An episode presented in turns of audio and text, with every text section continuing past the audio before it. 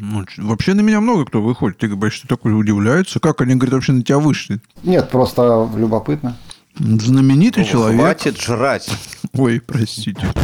Так, подожди, сейчас я проглочу. Не могу, блин. Ты посмотри на эту довольную рожу. Вот. И ты им продемонстрировал технологии? Я продемонстрировал вообще им все, что мог.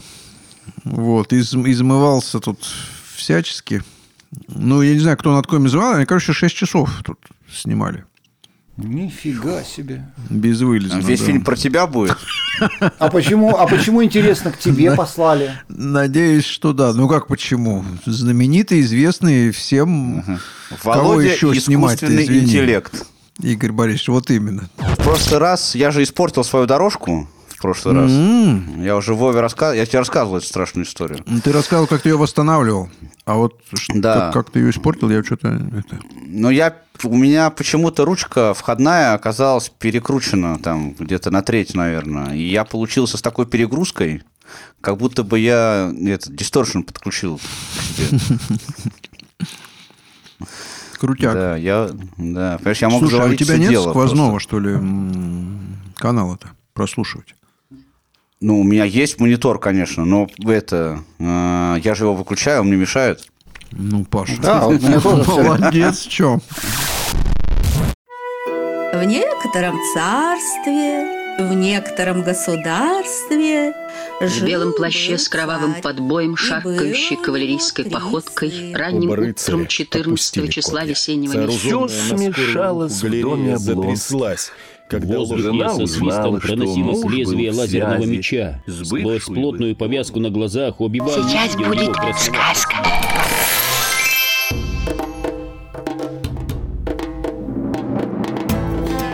Привет, дорогие, уважаемые любители чего бы почитать. Это ваш любимый подкаст «Сундук со сказками», в котором обсуждаются художественные произведения различных стилей, направлений, авторов. В общем, если вы ищете чего бы такого интересного почитать, то наш подкаст в самый раз для вас. Ну, или вообще, если вы любите интересные книги, то тоже думаю, что найдете здесь много чего интересного. Подкаст этот называется «Сундук со сказками», и обычный состав его участников. Это наш старший научный сотрудник Игорь Борисович Порецкий. Привет, Игорь Борисович. Добрый вечер, друзья мои. И Владимир Давыденков. Представлении не нуждающийся. Да, Не спасибо. нуждающийся, не Спасибо. нуждающийся. Именно он отвечает за все сегодня. Потому что книга, о которой сегодня пойдет речь в нашем искрометнейшем шоу, рекомендована именно многоуважаемым Владимиром Николаевичем. Но, Паша, Паша, да, да, дорогой мой, а, будь с другом, дай мне слово первому. Давай, будем я. ломать шаблоны. Да. Давай, давай, Игорь Борисович, жги. Итак, сегодня мы рассматриваем книжку молодого и очень талантливого писателя Алексея Сальникова со странным названием «Петровы в гриппе и вокруг него». Или Петровы вокруг гриппа, или грипп вокруг Петровых. Непонятно. Ну, неважно. Эту книжку мы, я прочел, мы прочли по рекомендации Володи. И от себя лично я готов сказать ему спасибо, потому что получил немалое удовольствие при прочтении. Книжка, ну, как? В ней, в сущности, нет сюжета. Книжка как бы ни о чем, просто о нашей жизни. Это типа поток сознания, да? Может быть, отсылающий нас к Джойсу, а может быть, даже и не, а, и не гоже э, столь разномасштабное произведение ставить рядом. Ну, да ладно. Что мне лично понравилось и что меня зацепило, это то, что суть этой книжки, наверное, в том, что она как бы э, вводит читателя, вставляет читателя в шкуру героев. И мы видим этот мир глазами то одного персонажа, то другого, и видим его по-разному. И одна и та же ситуация всплывает с разных э, точек зрения, с разных сторон. В этом, казалось бы, тоже ничего нового нет. Такие тоже произведения можно вспомнить, такое уже было. А вот что действительно великолепно и свежо, это язык. Великолепный у автора язык. Ну как вот фразы такие типа, что она вышла, держа в руках сине-белое кухонное полотенце, похожее на скомканный флаг Греции. Ребята, ну как так можно? Ну там много, там много таких великолепных совершенно пассажей. Это надо, конечно, цитировать. Я думаю, что в цитатах вы все это услышите. В связи с этим хочется вспомнить мастера, величайшего мастера рассказа всех времен и народов Исаака Бабеля. Он писал, что фраза рождается на свет хороший и дурной в одно и то же время. Тайна заключается в повороте едва уловимом. Рычаг должен лежать в руке и обогреваться, и повернуть его надо один раз, а не два. Это все здесь есть, но я хочу задать вопрос, которым в прошлом подкасте меня просто замучили остальные участники. Я вот читал, получал большое удовольствие, все это здорово. Для чего, ребята, написана эта книга? Объясните мне теперь, пожалуйста, вот для чего это все? Ты, Игорь Борисович, мыслишь очень глобально. Я вот очень не хотел бы, чтобы мы сейчас скатились в дискуссию, для чего вообще пишется художественная э, литература, но я, я поэтому позволю себе твой вопрос немножечко скорректировать, если позволишь. То есть мы в прошлый раз м, закончили разговор о книге Водолазкина на том, что качественная литература, она определяется некой идеей, которая в этой э, книге, в этом произведении есть. И вот правильно ли я тебя понимаю, что ты спрашиваешь сейчас, в чем здесь идея? То есть ты идеи этой, в этой книге не увидел? Я готов на такую переформулировку вопроса, соглашусь на нее. Она, она все равно ну, мало что меняет. Давай, давай так переформулируем. Но мне любопытно, как вы будете отвечать на этот вопрос. Я вообще не был знаком с творчеством э, Сальникова до этого. Я тоже. Э, что очень приятно. Я люблю для себя новых писателей открывать. И про книгу у меня про эту остались такие э, чувства немножечко смешанные. То есть написана она действительно очень крутым языком. И э, я тут хочу развить, вот Игорь Борисович, свою мысль, в том смысле, что в этой книге очень большое количество времени просто ничего не происходит. Ну как не происходит? Люди что-то ходят, они что-то разговаривают, общаются, с ними происходят совершенно обычные ситуации, которые происходят с нами, со всеми. Ну, не в прямом смысле, да, а могут происходить с нами, вообще с обычными людьми, просто в повседневной жизни. Там нет никакого трэша, нет никакой интриги страшной. Просто люди, они живут. Но в определенный момент э, чтения этой книги я вдруг понял, что мне это прямо интересно читать. Есть вот несколько писателей, мной уважаемых, и это очень большой талант, на мой взгляд. Писать про обычные вещи, что вот люди просто ходят и разговаривают, писать про это интересно. У э, Сальникова явно такой талант есть. Это момент первый. Момент второй, пожалуй, я постараюсь ответить на твой вопрос по поводу идеи. Здесь, конечно, сложно искать какую-то прямо мега философскую мысль в этой книге. Наверное, здесь ее нет. Но я бы это определил, вот э, эту идею, что эта книга про нашу человеческую обыденность, как в этой обыденности пересекаются люди и события, и что с этими людьми и событиями может происходить. И ключевая мысль для меня заключается в том, что есть как бы два слоя. Есть один слой, вот этот поверхностный, в котором люди ходят, разговаривают, да, болеют гриппом, что-то там с ними происходит. А есть другой слой, который нам с поверхности не видно. У этих людей есть скелеты в шкафу. И э, мне кажется, метафора заключается именно в том, что и в обычной жизни мы вот так вот общаемся с людьми, пересекаемся с ними, вступаем в взаимодействие. Они для нас эти люди являются частью нашей повседневной жизни. Но мы не знаем, что у этих людей может быть, ну, если хотите, за душой, что они хранят в себе и какая у них есть жизнь о которой мы не знаем об этой жизни. Что мы людей, даже, может быть, каких-то своих близких, друзей и знакомых, на самом деле можем о них не знать ничего.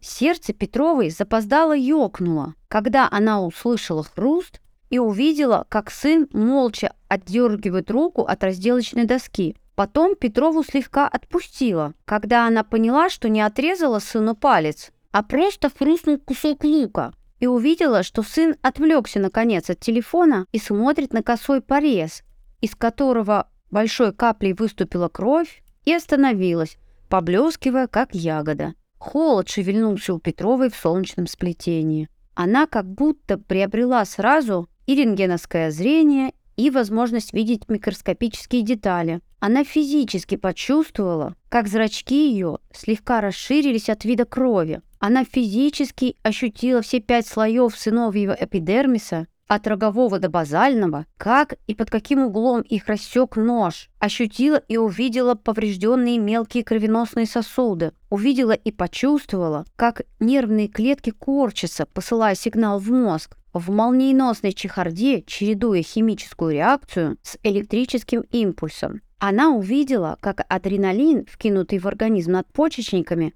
сократил сосуды в его животе, в руках, в ногах и на коже. При этом кровеносные сосуды, ведущие в мозг, наоборот, расширились. На миг Петрова увидела, что сын ее вовсе не один из людей, а просто химера, составленная из кишечника до нельзя усложненного эволюцией, который живет своей жизнью, и спинного мозга, который тоже существовал в каких-то других нечеловеческих понятиях, а жил какой-то программой, составленной миллионы лет назад. Она увидела миллионы бактерий, шевелящихся на коже сына, в чешуйках ороговевшей кожи, непрерывно сыпавшейся с него, как иглы с засыхающей елки. Сын не замечал, что Петрова замерла над ним. Он просто молча смотрел на порез, так и эдак пытаясь не капнуть на пол кровью, копившейся на пальце. Петрова обнаружила, что по-прежнему держит в руке нож и осторожно положила его на раковину. «Доигрался?» – спросила она сердито, но с некоторой радостью от своей правоты, потому что уже не раз предупреждала его, чтобы он не совал руки к разделочной доске, когда она готовит. Сын, опять же молча, обошел Петрову стороной, неся свой порезанный палец на отлет, балансируя выступавшей кровью. При этом вид у него был серьезный и несколько даже гордый. Будто он нес не порез, а подушечку с орденами. Он сунул руку под тонкую струйку холодной воды. Кровь, не сразу смешавшись с водой, присутствовала в воде как некая фракция, вроде остатков ржавчины в только что отремонтированном кране, похожая на маленьких красных червячков, которыми отчим кормил своих рыбок, или на акварель, смываемую с кисточки в свежем стакане воды. Кровь красиво заворачивалась в водяной плоскости на дне раковины, прежде чем кануть в слив, а на границе между сливом и раковиной замыливалась, как взгляд импрессиониста. Чтобы отвлечься, Петрова стала увлеченно ворочать картошку на сковороде и принялась дошинковывать лук. На вопросительный взгляд сына она ответила, что наклеит пластырь, когда кровь остановится. Сын смотрел, как она бьет яйца в миску, наливает туда молоко и взбивает омлетную смесь венчиком. Он то выключал воду над пальцем, чтобы проверить, прекратилось ли кровотечение, то снова включал ее. И хотя кровотечение прекратилось, он совал палец в воду, унимая жжение в порезе. Раза четыре он обмакнул указательный палец другой уцелевшей руки в омлетную смесь. И в каждый из этих четырех раз Петрова замечала «Ты опять?» а сама косилась на ранку сына, пытаясь казаться равнодушной хотя порез с отставшей белой кожей и этакой интимной краснотой внутри выглядел особенно трогательно и нежно. Нож больше не был нужен. Петрова на всякий случай убрала его в ящик стола и прислушалась к себе. Блеск лезвия, перед тем, как ящик захлопнулся, породил короткую фантазию, в которой сын был наклонен над раковиной с перерезанным горлом, а вода была включена особенно сильно. Поэтому Петрова оглядела кухню и на всякий случай убрала в стол еще и ножницы. Петрова поняла, что в этот раз ее пробрало как-то особенно сильно. Она почувствовала, что грань между фантазией и реальностью тонка, словно стенка мыльного пузыря. И еще одна мысль, которую я хотел сказать про эту книгу, вот э, это скорее я отнесу, наверное, к минусам. Это то, что, ну, это, наверное, такой прием художественный, может быть. Но Сальников эту книгу, он ее как бы захлопнул. То есть вот она как бы началась из ниоткуда. То есть просто начинается книга с того, что некий человек едет в троллейбусе. Главный герой этой книги, собственно, Петров. И закончилась она тоже, когда вот а, пишут посты такие а, в интернете, иногда бывают посты, которые как бы вы выхвачены из контекста, и когда человек это хочет подчеркнуть, он вначале ставит многоточие и в конце ставит многоточие. Вот эта книга, она с такими многоточиями в начале и в конце.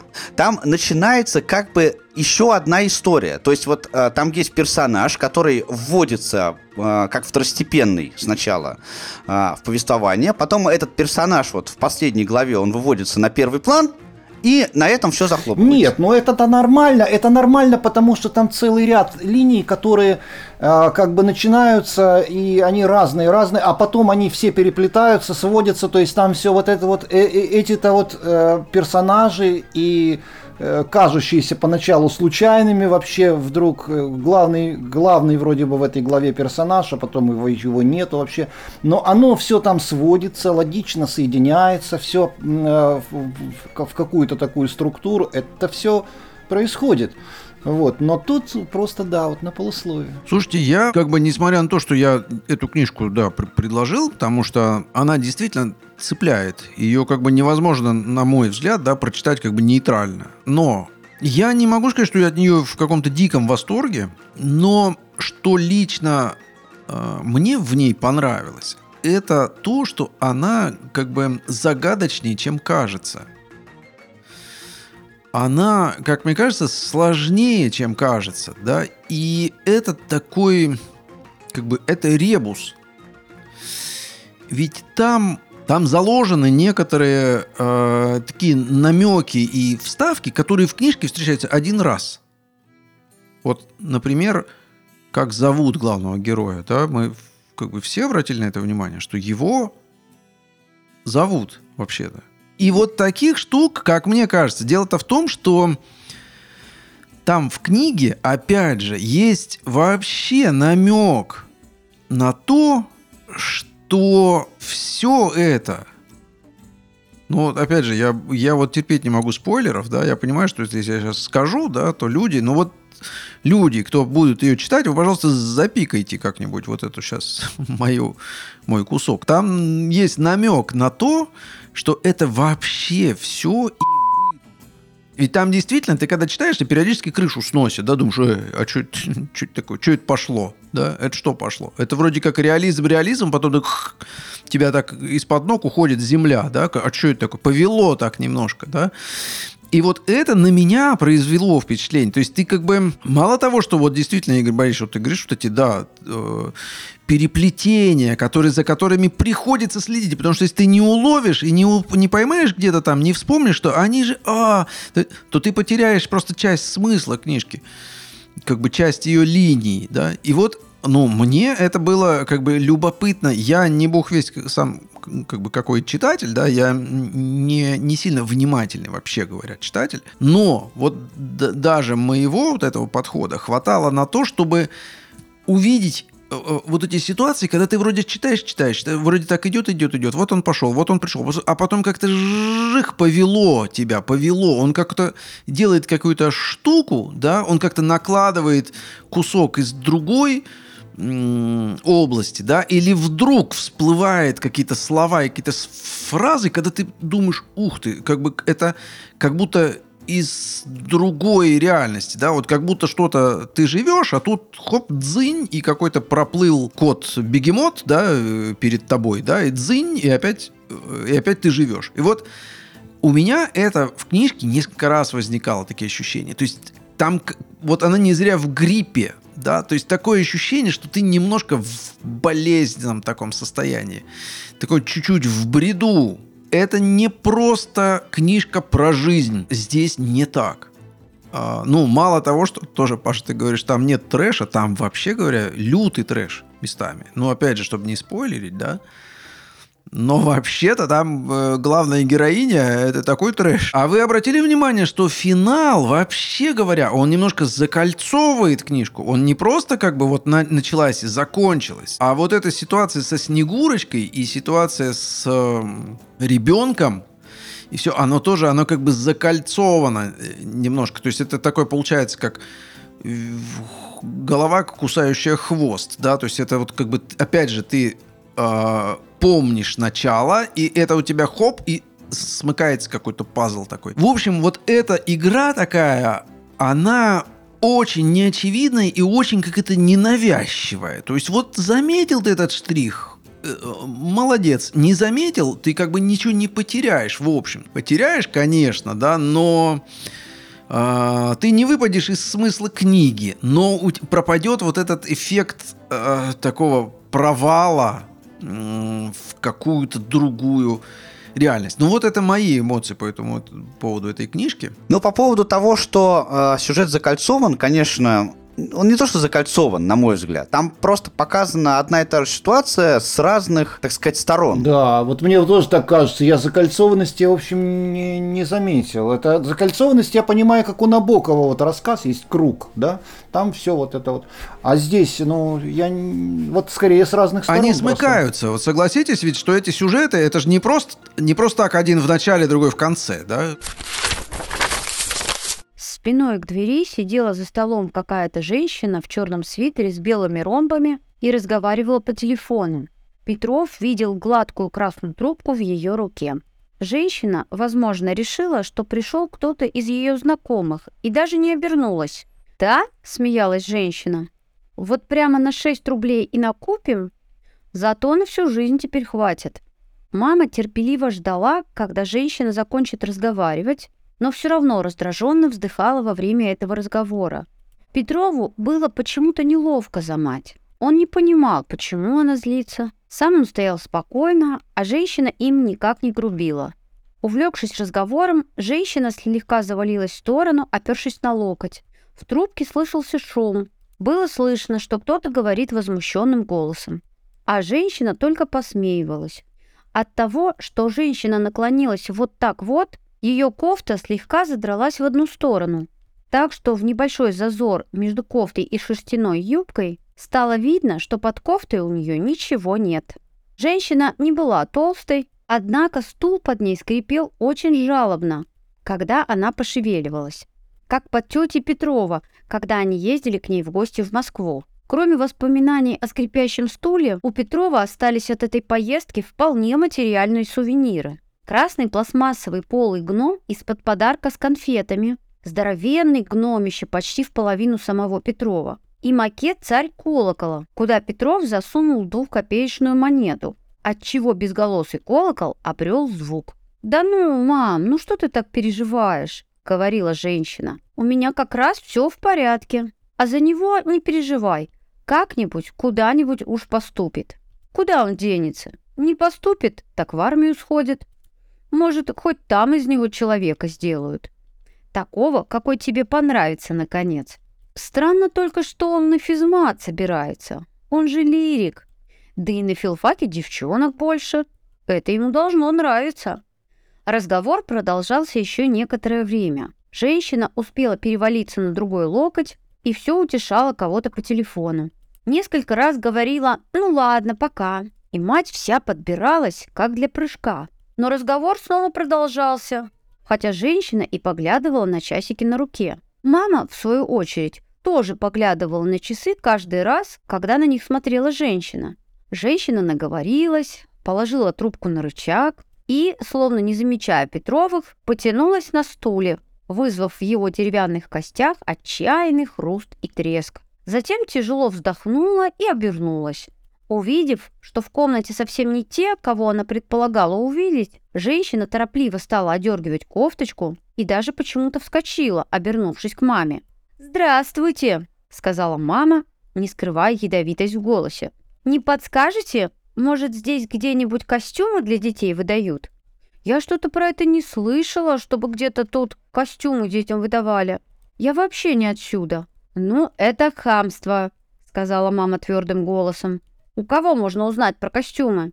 «Ну, я правда не знаю», — сказала женщина, и в ее голосе появилась, кроме растерянности, еще и какая-то беспомощность. «Я же говорю, я здесь не работаю». «То есть как по телефону жужжать вы здесь работаете? А как начальство найти нет? Так что ли?» — спросила мама, и женщина покраснела. «Где мне найти начальство ваше?»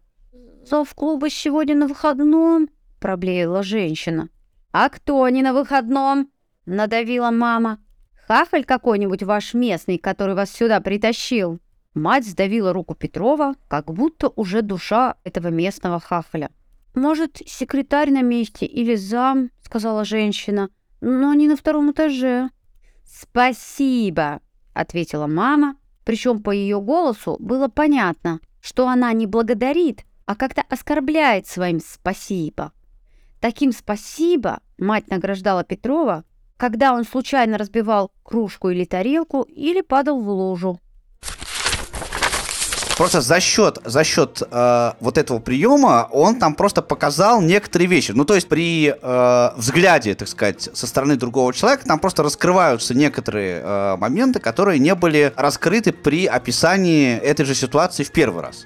Там еще есть много разных всяких интересных моментов. Вот мы уже про главную героиню говорили, да? Главная героиня, конечно, шикарна. Вы в нее просто влюбитесь, я думаю, если будете эту книгу читать. И там вот э, есть классные моменты, например, с ее именем, потому что я, например, э, ну я не буду сейчас спойлерить, рассказывать, в чем там дело было. Когда э, вот э, про нее начался, начал, началось про нее повествование, я э, читал эту книгу, значит, лежа на диване, как я люблю это делать иногда. Но когда на этот момент я попался, я просто встал, написал эти буквы, чтобы понять. Ну, потому что меня такие вещи всегда задевают. Я очень не люблю, когда э, в книге есть какое-то вот что-то, чего я не понимаю, да. То есть я всегда, когда э, попадаюсь, попадается мне незнакомое слово, например, и если нет сноски, да, то я всегда э, лезу, значит, в интернет и смотрю, что это слово значит, потому что э, мне сложно читать дальше, если я чего-то не понимаю. И вот такую штуку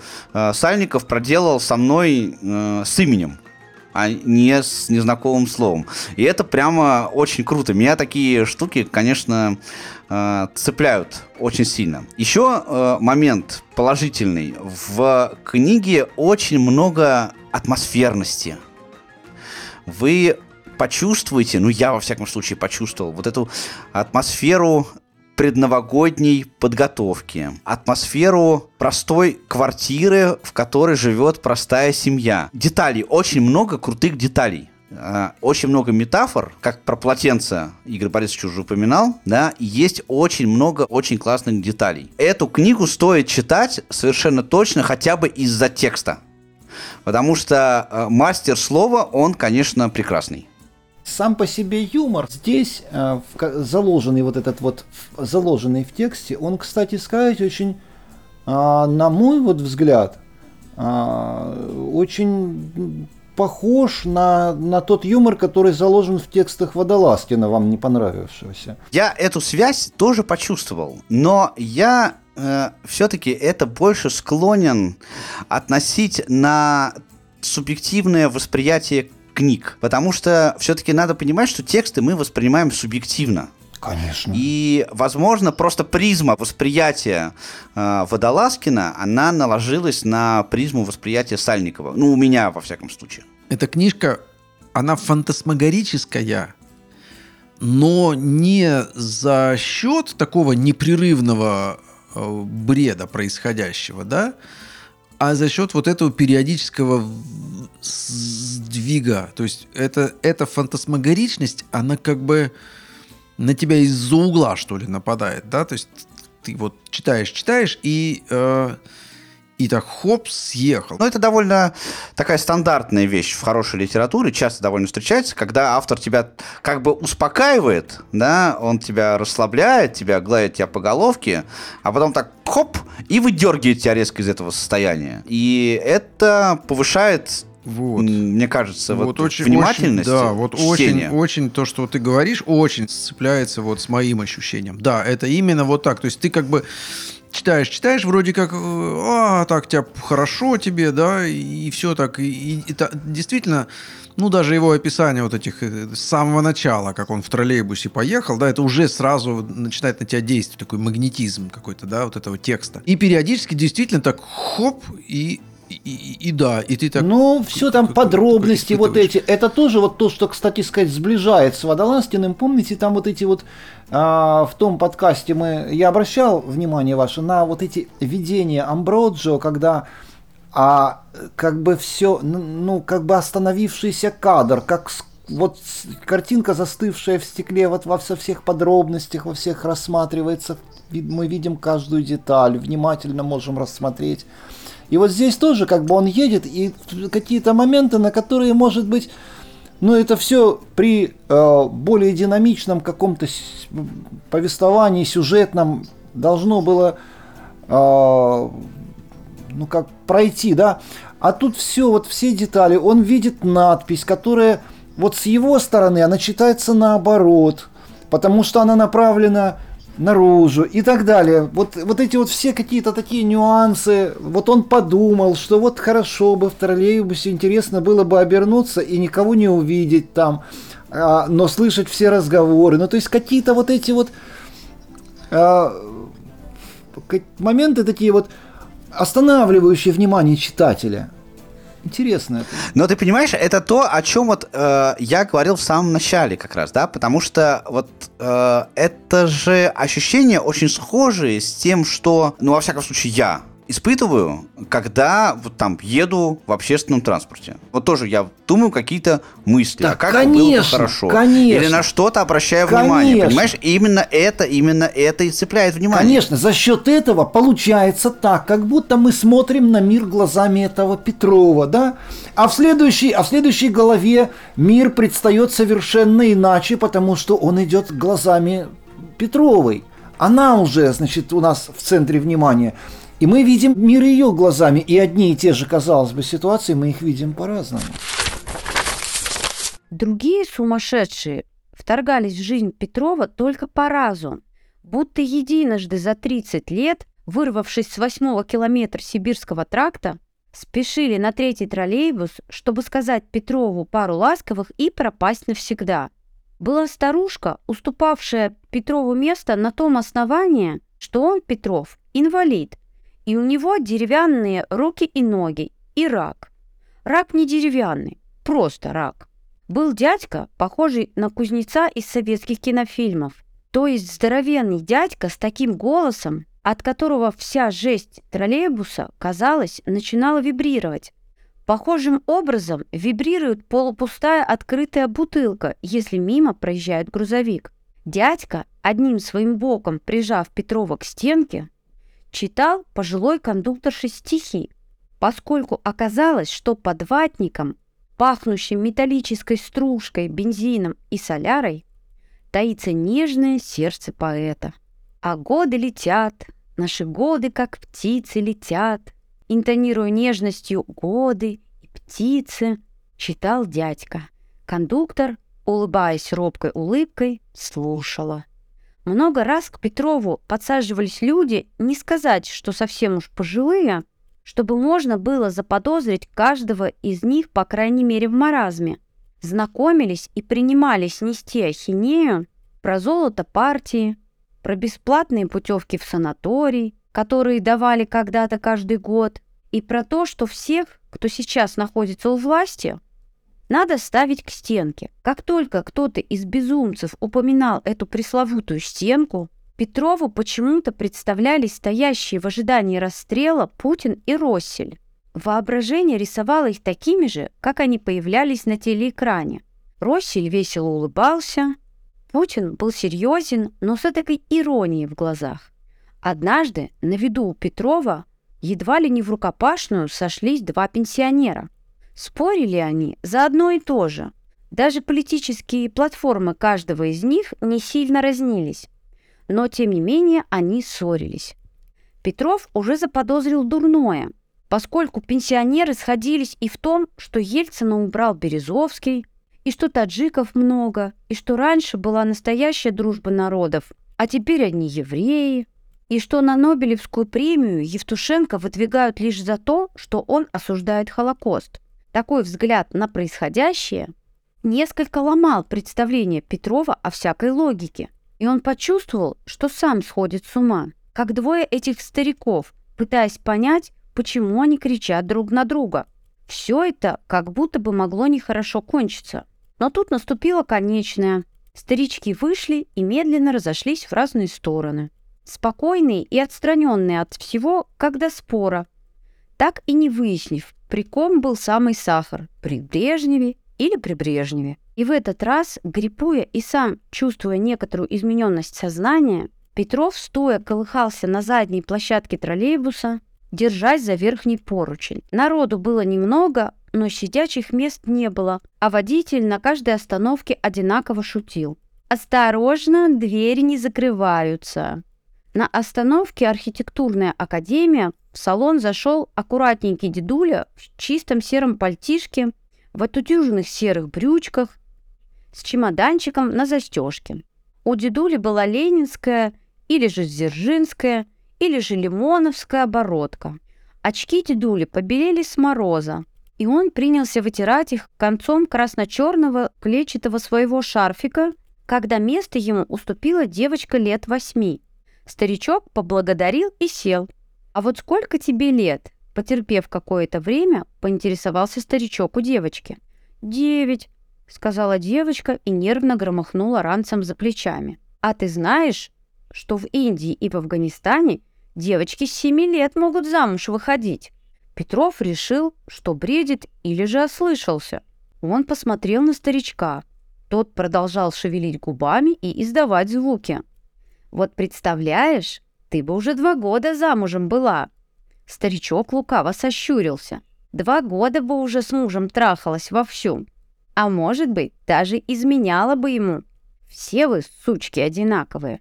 Закончил он, с доброй улыбкой и лукавым прищуром, гладя ее по ранцу. «Горького!» — объявил водитель и открыл двери. Старичок хотел продолжить, но тут бледный худенький паренек лет, может быть, 17, сидевший со стариком по соседству на одном с ним сиденье, как бы очнулся от разглядывания окрестностей сквозь процарапанный оконный иней, повернулся к старичку снял с него очки и дал ему по физиономии. Внезапно, но как-то даже обыденно. Не слишком даже сильно. К ногам Петрова, как шайба, выкатилась старикова вставная челюсть. «Ах ты!» — возмутился старичок. «Да я за тебя 15 лет в Анголе!» «Осторожно, двери не закрываются», — предупредил водитель. Паренек ухватил старичка за шарфик и, как убирающуюся собаку, торопливо выволок его наружу. Петров нагнулся, поднял ставную челюсть прорезиненного рифленого мокрого пола и выбросил ее на улицу, где продолжалась экзекуция. Двери закрылись, и троллейбус двинулся дальше. Девочка, как ни в чем не бывало, заняла освободившееся окна место.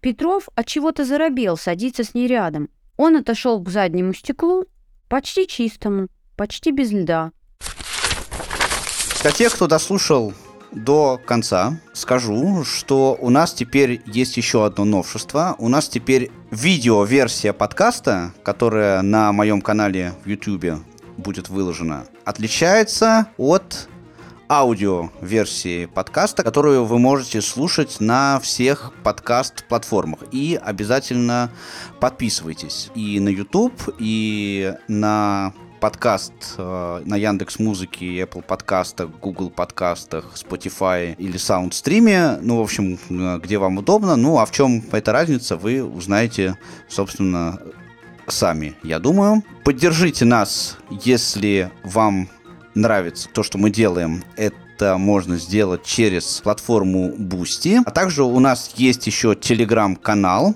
э, в котором еще больше обсуждений художественной литературы. Мы там рассказываем о книгах, которые читаем прямо сейчас, и там есть чат. Кстати, там есть, например, шикарный комментарий у нас э, по поводу нашего последнего обсуждения книги «Лавр». Вот если интересно, заходите на наш телеграм-канал, он тоже называется «Сундук со сказками», а ссылки, все пароли, явки будут обязательно в... уже есть в описании к этому выпуску и ко всем другим выпускам подкаста. Мы, как обычно, прощаемся на пару недель, чтобы прочитать еще что-то очень интересное и это для вас обсудить. Пока. Счастливо, все пока. Всем счастливо.